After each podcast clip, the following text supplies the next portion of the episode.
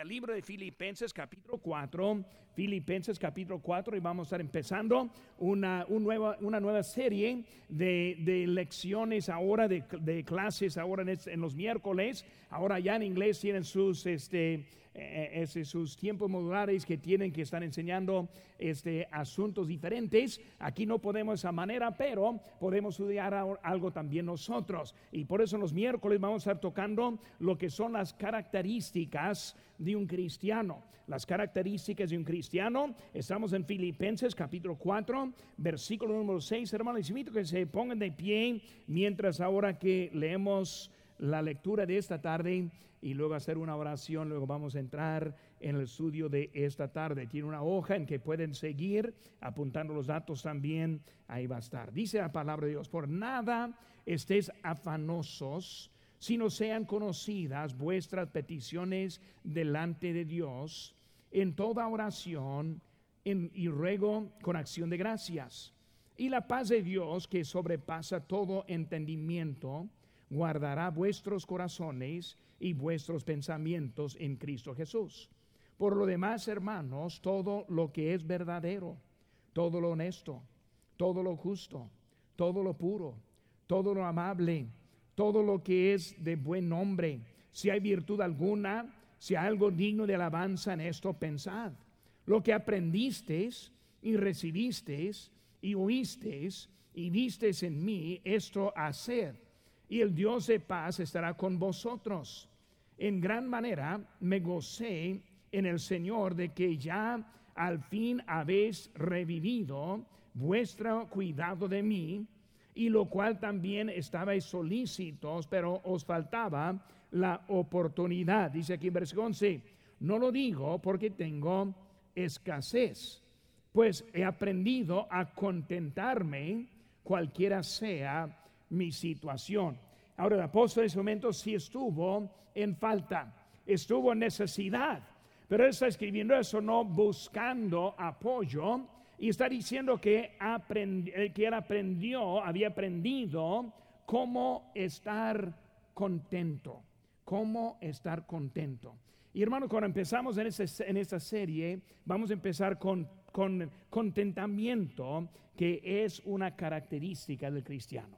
A orar. Padre Santo, si yo te pido que tú nos guíes ese momento, Señor, por tu palabra en ese momento. Señor, gracias por lo que has hecho. Bendice el tiempo, te pido, en tu nombre precioso que te pedimos. Amén. Muy bien, hermanos. Pueden tomar asiento, hermanos. Ahora más pensando para empezar, es de características de un cristiano. Ahora, para hablar de un cristiano, pues vamos a empezar por poner definición en lo que es un cristiano. Por eso, hermano, muchas veces tenemos una idea, pero muchas veces las ideas no es en realidad lo que es. Y por eso cuando hablamos de cristiano, hermano, vemos varias cosas. Cristiano más bien es una descripción más que una definición. Ahora voy a decirlo de nuevo. Un cristiano más bien es una descripción más que una definición. Ahora, cuando hablamos de un cristiano, ¿qué es un cristiano? Cristiano es una palabra que describe, no es una palabra que define. Ahora vamos a hablar de qué es la definición, por decir, de un cristiano. Pues obviamente, número uno, que es salvo, que es salvo. Ahora podemos estar buscando la Biblia ahora en ese momento, pero la salvación, nosotros somos salvos, dice la Biblia, por gracia, por medio de la fe, no de nosotros, es un don de Dios, no por obras, para que nadie se gloríe. Cuando hablamos de la salvación, la salvación es un regalo de Dios para nosotros. Ahora, un cristiano obviamente tiene que ser salvo. Si no es salvo, no puede llegar al punto de cristiano. Un cristiano también, aparte de ser salvo, tiene que ser redimido. Ahora, redimido es lo que entendemos esa palabra de que Cristo nos compró. Su sangre fue el precio. Por eso, dinero, buenas obras, buena conducta, este, papás que oraban, nada es suficiente, solo la sangre de Jesucristo. Pero vemos que es uno que es salvo, o sea, ya sabe, ya sabe que si, si se muera, iré al cielo, pero también redimido, hablando de que no es de mí, sino que Cristo me compró. Otra palabra es el nacido de nuevo o el nacimiento de nuevo. El nacimiento de nuevo, alguien me habló el otro día hablando del, del bautismo, como si fuera el nacimiento de nuevo, ¿no? El bautizo no es el nacimiento de nuevo. El nacimiento de nuevo es cuando nosotros conocemos a Cristo. Somos nacidos no por agua, sino por la fe. Y la fe en el Señor Jesucristo. Cuando nosotros ponemos la fe en Cristo, Él nos salva. Y nosotros somos redimidos, también somos nacidos de nuevo. Pues cuando hablamos de definición, empezamos con eso, pero en esas tres palabras todavía no encontramos en realidad lo que es un cristiano. Cuando hablamos de la, del cristiano, vemos la descripción en Hechos 11, 26. Dice, y se congregaron allí todo un año con la iglesia y enseñaron a mucha gente y a los discípulos se les llamó, ahora palabra, cristianos por primera vez en Antioquía. Ahora, Antioquía fue un lugar poco apartado, poco especial. Cuando empezamos a pensar de la iglesia, ¿en dónde empezó la iglesia? Pues si hablamos con quién, entendemos que con Cristo empezó la iglesia.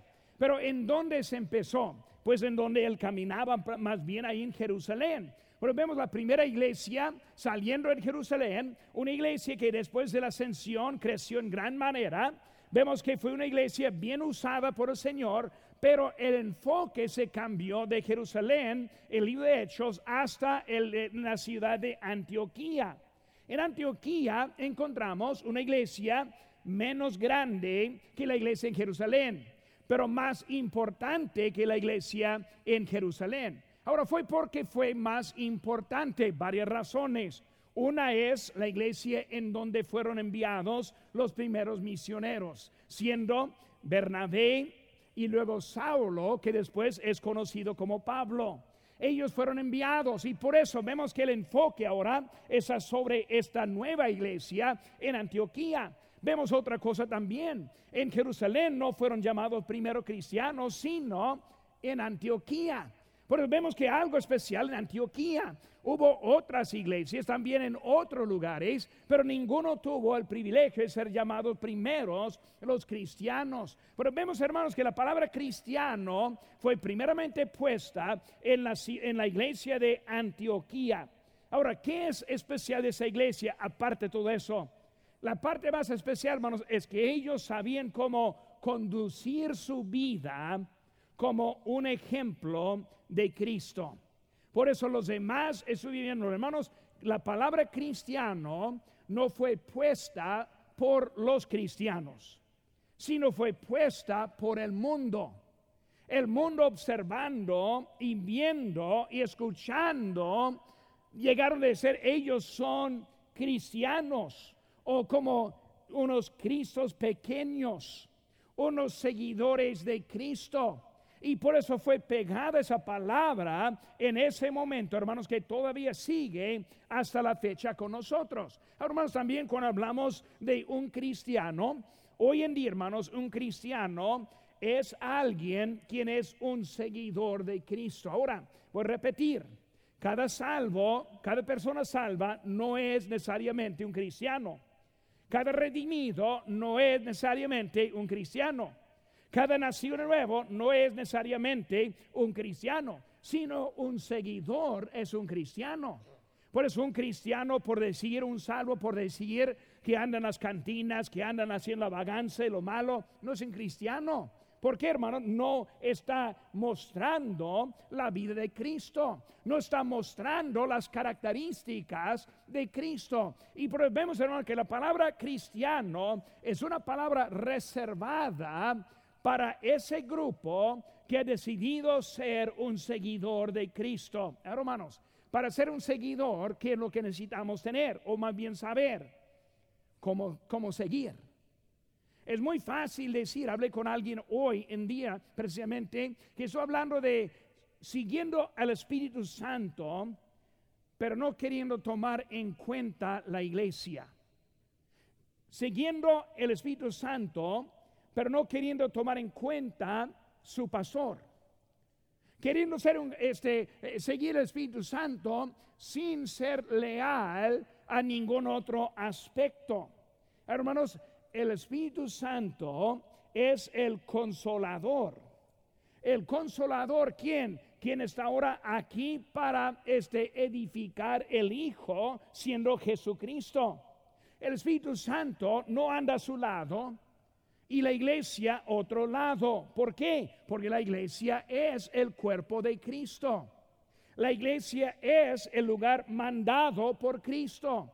Y si uno decide, yo no voy a ser parte de la iglesia, no más al Espíritu Santo voy a seguir. Ahora, lo más probable es que sí va a seguir a un espíritu.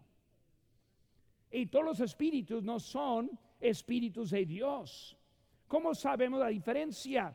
Cuando estamos con el pueblo de Dios, bajo la predicación de la palabra de Dios, bajo la lectura de la palabra de Dios y luego aplicada por el Espíritu Santo. Él no anda a su lado y los demás a nuestro lado.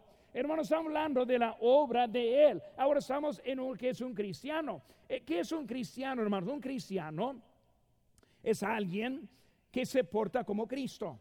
Un cristiano es alguien que muestra las características verdaderas de Cristo.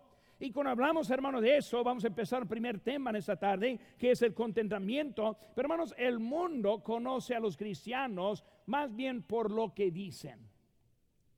Usan unas palabras como los aleluyas. Los aleluya. Ahí son los cristianos.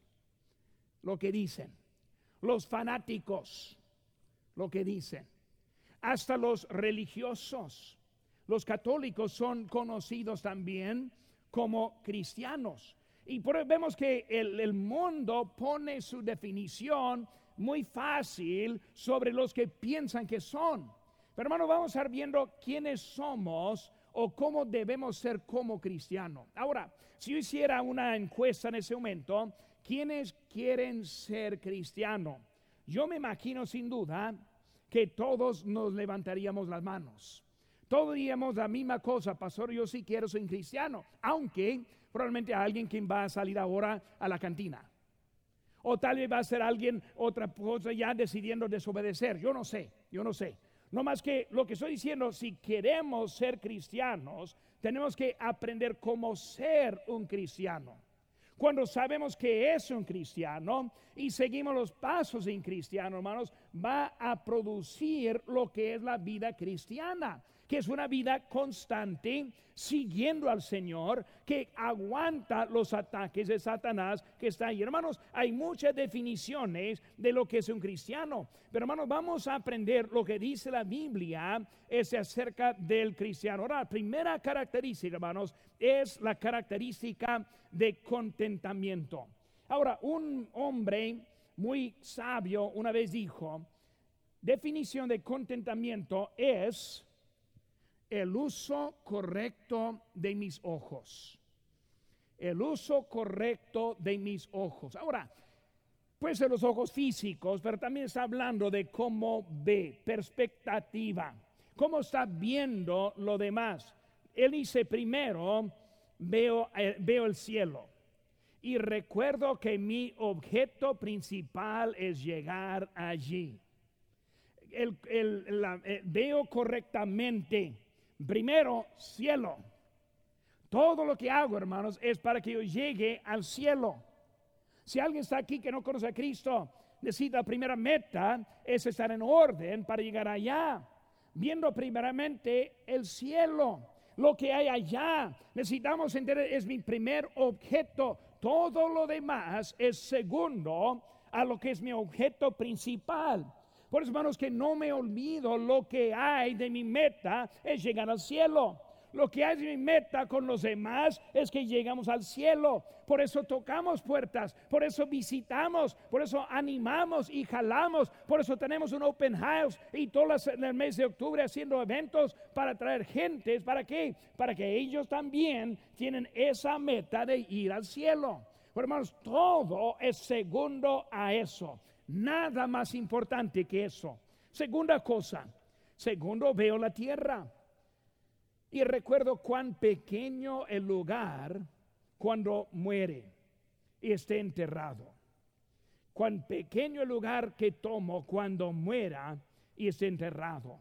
O sea, cuando yo veo ese mundo y cuando me acaba mi vida, cuando ya me, ya, ya me termino de respirar, una, una cajita suficiente.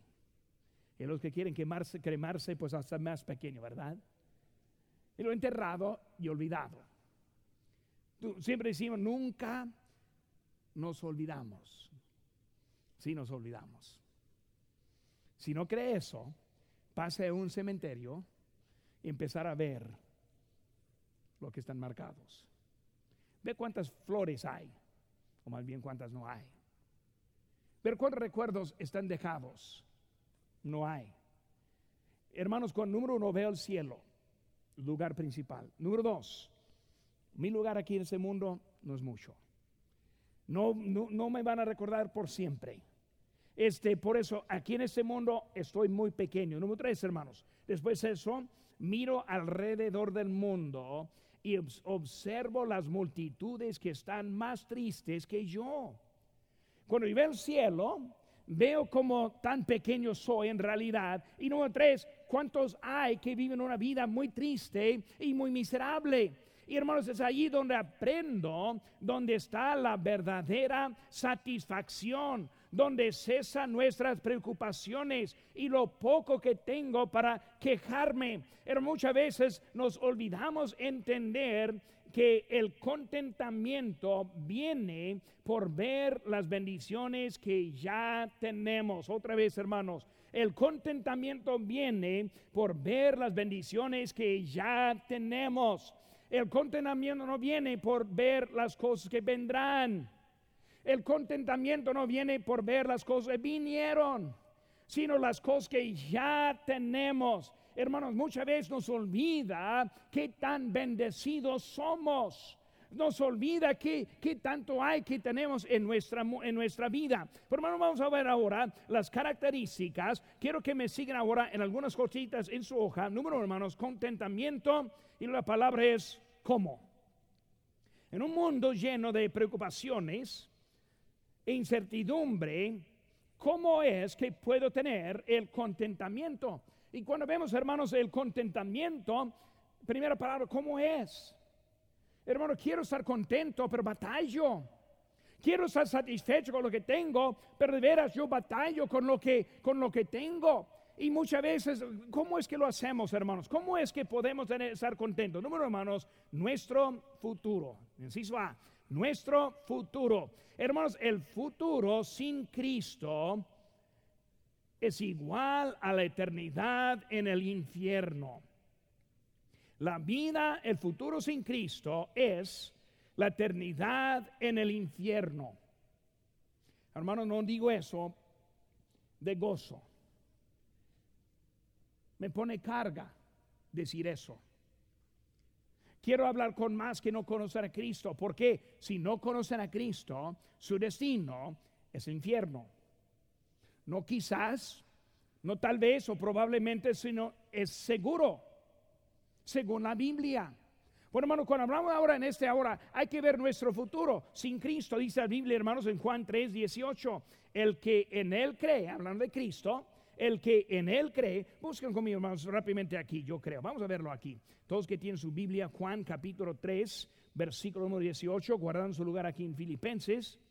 Juan capítulo número 3 versículo número 18, el que cree en él, digo, el que en él cree, no es condenado.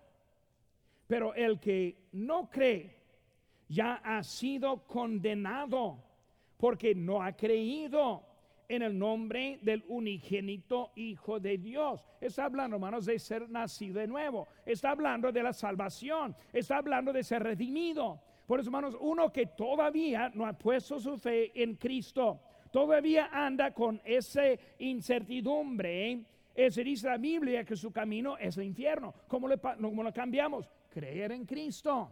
Si no cree, ya es condenado. Si creemos, no es condenado. Apocalipsis 20:15 dice, y el que no se halló inscrito en el libro de, de la vida fue lanzado al lago de fuego. ¿Qué es eso? El infierno, el infierno. Sin su, su nombre no está inscrito. ¿Cómo es que está inscrito el nombre? Por poner la fe en Cristo.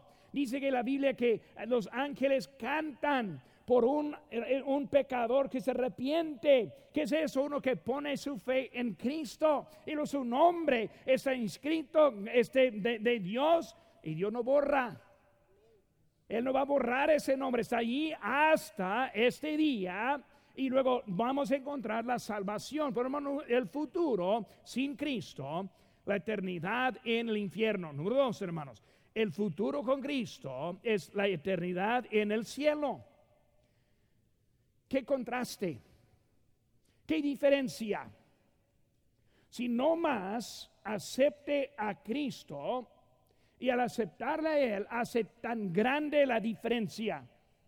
Rechazándole ahora, le pone en camino al infierno.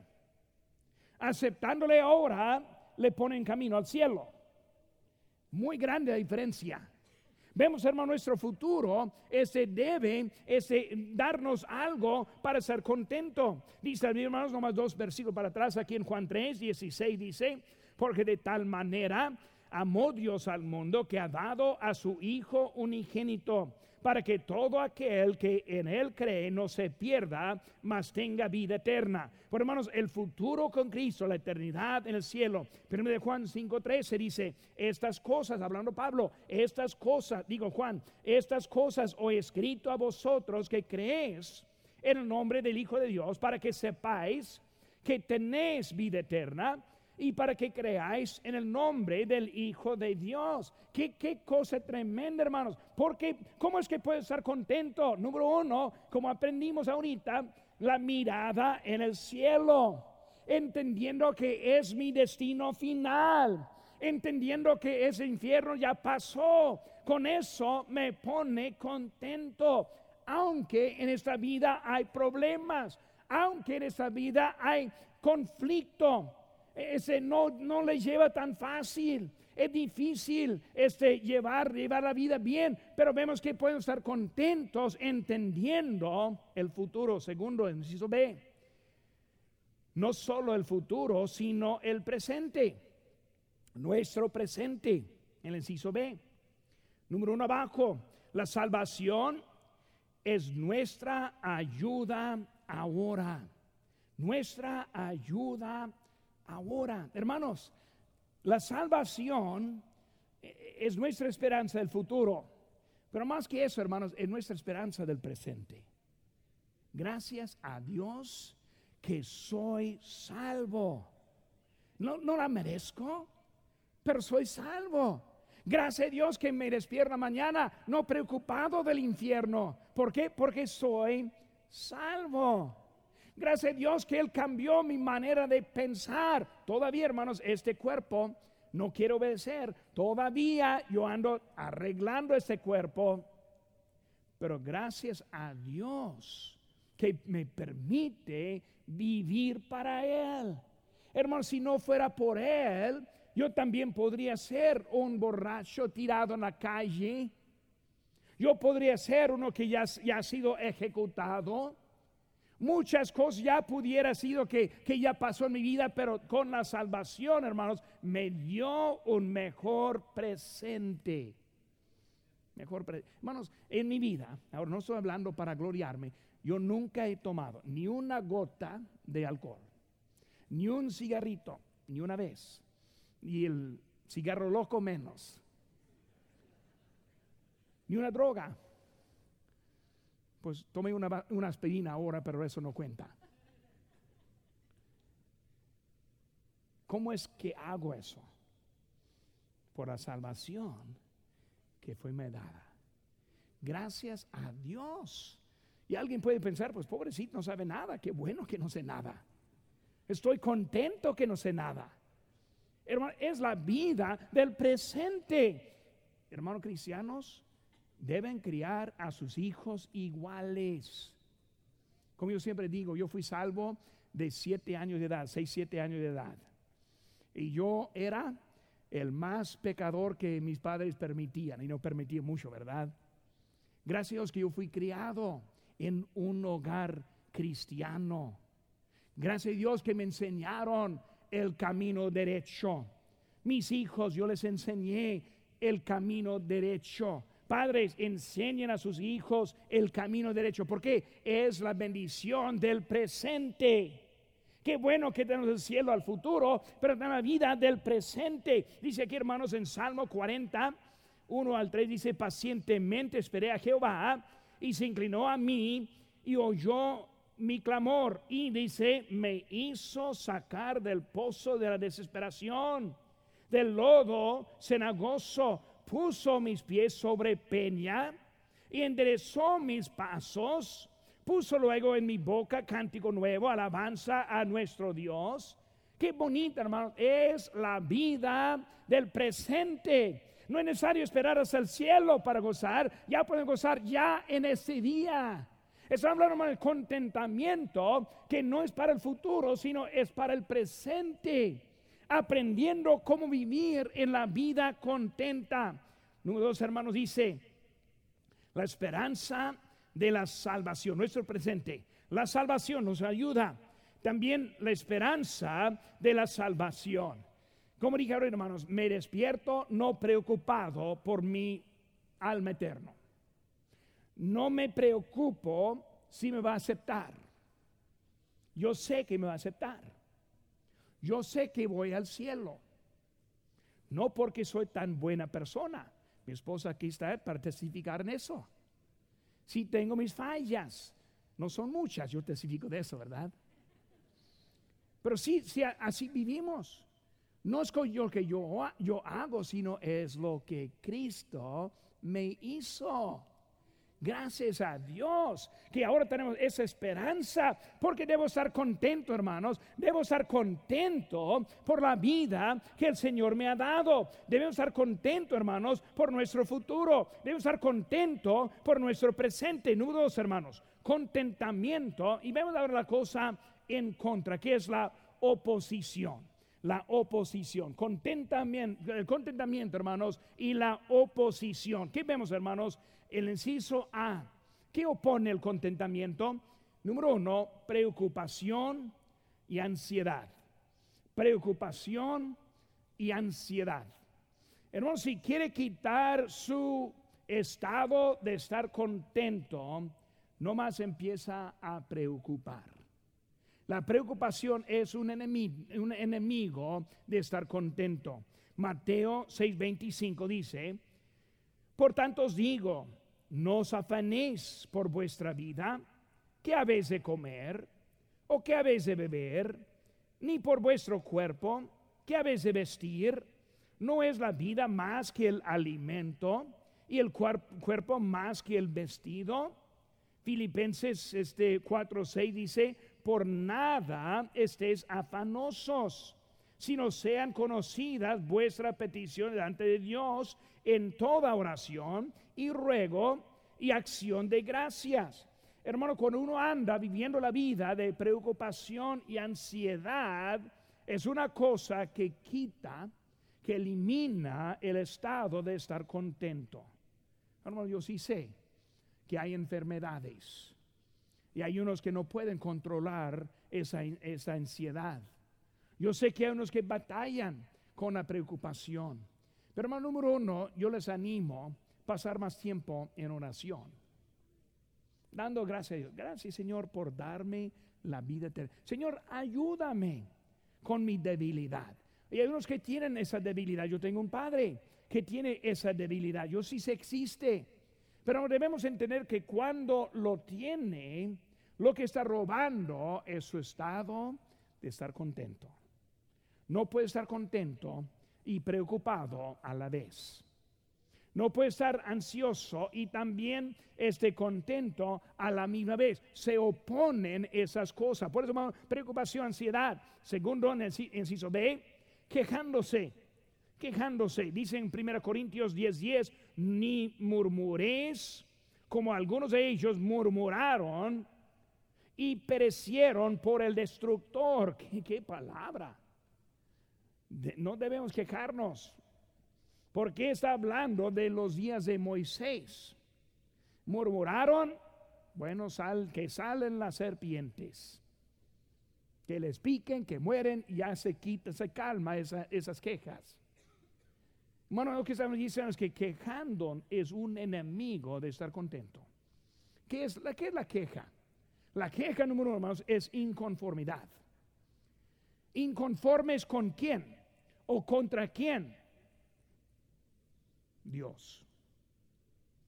Es Dios quien nos conoce. Es Dios quien le dio su cónyuge. Es Dios quien puso aquí en Lancaster. Es Dios quien le puso aquí en la iglesia bautista Lancaster. Es Dios quien le dio, sea bueno o malo, su pastor como pastor aquí. Es Dios, hermanos, quien está en nuestra vida. Y por eso, cuando empezamos a quejar, está diciendo a Dios, Dios, yo no soy conforme con la vida que tú me has dado. No puede estar contento y quejarse a la misma vez. Por hermanos, esta preocupación. Número dos, las quejas. El inciso C, hermanos, la falta de la fe. Ahora, falta de la fe, hermanos, es la raíz de lo anterior. Cuando hablamos de la preocupación, la fuente, la raíz es falta de fe. Quejándose, hermanos, también es falta de fe. Hablé con alguien el otro día que, que, quería dejar a su esposa. Y luego lo que le dije, le falta la fe. Porque no piensa que Dios le puede ayudar. No, no piensa que Dios la puede arreglar. Falta la fe. Si yo tengo fe, estoy contento. Si tengo la fe, soy obediente. Si tengo la fe, estoy contento. Si tengo la fe, yo sigo adelante. Pero hermanos, cuando ya no tengo fe, me pongo más nervioso. Cuando ya no tengo fe, más inconforme. Cuando ya no tengo fe, menos que quiero servir. Cuando no tengo fe, menos obediente. Todo empieza de la, de la base de la falta de la fe. Bueno, la fe es lo que necesitamos. Por eso, hermanos, es la cosa, la oposición. Tercera cosa, hermanos, que vamos a ver ahora. Contentamiento y luego retenerlo. Retenerlo. Bueno, cuando hablamos de contentos, no voy a, no levantar mano, pero si yo hiciera la, la, encuesta, ¿quiénes quieren estar contentos? Me imagino todos vamos a levantar mano. Ahora, ¿quiénes están contentos? ¿Quién sabe? Después del culto, después de tiempo para evaluar, pedir perdón a Dios por nuestras actitudes y nuestros hechos. Y luego digo, ahora quienes están contentos, va a haber, espero que va a haber más. Si no aumenta ese mensaje, estoy perdiendo. Eh, la, la, meta de ese mensaje es que estemos más contentos. Por hermanos, cuando hablamos de eso, si estamos terminando el mensaje entendiendo mi mira, viendo al cielo, viendo a mí, viendo alrededor, cuando yo termino ese mensaje entendiendo lo que me opone y lo pone al lado, por eso el Pablo dice crucificándose, ese no permitiéndole ganar y tomar ventaja, y luego llegamos ahora a ese punto, ahora estoy más contento. ¿Qué sigue, hermanos? Pues retenerlo. Si estamos contentos, hermanos, ahora, ¿cómo es que lo, lo retenemos? Número, hermanos, en el inciso A. Recuerde que Dios está con usted. Recuerde que Dios está con usted. Hermano, no cito el texto, no le desamparé. No estoy citando ese texto, porque ese texto tiene que hacer con otra cosa. Pero hermano, vemos lo que dice aquí en, en, Mateo 28, 20, enseñándoles que guarden todas las cosas que os he mandado. Y luego dice, he aquí yo estoy con vosotros todos los días hasta el fin del mundo. Amén. Por eso Él está diciendo, yo estoy con ustedes, con nosotros. E, este texto, hermano, se trata con la gran comisión. Se trata con la obediencia. Se trata con yendo lo que debemos estar haciendo. Mañana a las nueve de la mañana vamos a juntarnos de modular aquí y luego vamos a salir. Y luego dice Cristo, he aquí estoy con vosotros todos los días hasta el fin del mundo. Amén.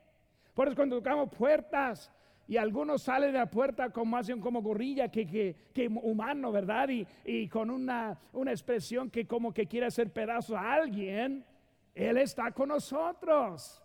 Y por eso, hermano, debemos confiar con Él, porque Él dice que está con nosotros todos los días hasta el fin del mundo. Creo que no ha llegado el fin del mundo, tal vez cerca, pero no está. Cristo aún está con nosotros. Segunda cosa, hermanos, hizo ve la clave. Ahora, ¿qué es la clave, hermanos? La clave es la piedad. ¿Qué significa piedad, hermanos? Santidad o devoción. La piedad. Santidad o devoción. Y contentamiento, que es la satisfacción. La clave. Santidad o devoción y luego esa satisfacción. Cuando hablamos, hermanos, de, de la clave, si yo voy a vivir y retener el estado de contento, necesito vivir la vida de piedad. ¿Qué es eso? Santo. Ya hemos hablado en otras ocasiones, hermanos. Pecado es una decisión. Aprende a usar la palabra no yo voy a vivir para Cristo. Si yo quiero estar contento, voy a decidir, voy a vivir sin pecar. Y alguien va a decir, pero pastor dice la Biblia que todos somos pecadores. No, pero la Biblia no dice que vayan a pecar. Al contrario. Porque no son pecadores de propósito. Debemos de propósito no pecar con el propósito vivo no pecar, voy a retener ese estado de gozo.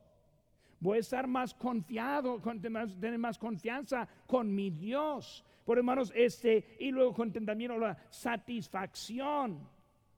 Gracias Dios por la vida que me das, por la esposa que me das, por los hijos que me das, por los padres que me das, por el trabajo que me das, por la casa que me das, por el carro que me das, por las cosas que tengo. Gracias Señor por la iglesia que me das. Gracias por mi pastor que, que me das. Gracias Señor por lo que hay en esa vida que me has dado. Satisfacción a vivir con la vida que el Señor nos ha dado. Contentamiento. Y luego, hermanos, en el inciso C, el mejor consejo que les voy a dar ahora. Pastor, ¿cuál es un consejo? El mejor, el mejor es aprender. La palabra que falta es aprender. Aprender. ¿Saben qué, hermanos? Su servidor batalla con satisfacción. Su servidor batalla de vivir la vida santa. Voy a hablar directo. Yo no soy un perfecto que ha aprendido algo, todo. Lo que digo es que estoy aprendiendo. Y muchas veces yo ando mucho más lejos aprendiendo que otros. Y tal vez hay otros más lejos que yo. Pero el consejo, hermanos, es aprender. Aprender. ¿Qué significa eso, hermanos? Más santo mañana que hoy. Más satisfecho mañana que hoy. Dile a su esposa, a su esposa, gracias por ser mi esposa te amo. A lo mejor va a desmayar, pero puede probar, ¿verdad? ¿Qué eso decir, hermanos? Estar satisfecho con lo que Dios le ha dado. Día tras día. Es la clave para retenerlo. Filipenses 4:11 dice, no lo digo porque tengo escasez. Pues he aprendido, ahora es aprendiendo a contentarme, cualquiera sea mi situación. En la cárcel, azotado, encadenado, sentado con ratas, cantando himnos a medianoche, contento. Eso no viene natural, viene de aprenderlo. Retener el estado de estar contento. Bueno, la primera lección esta tarde del son las características de un cristiano es estar contento. Ahora, si podemos aprender este primero, nos va a ayudar con los demás. Estar contento, estar contento. Pienso, hermanos.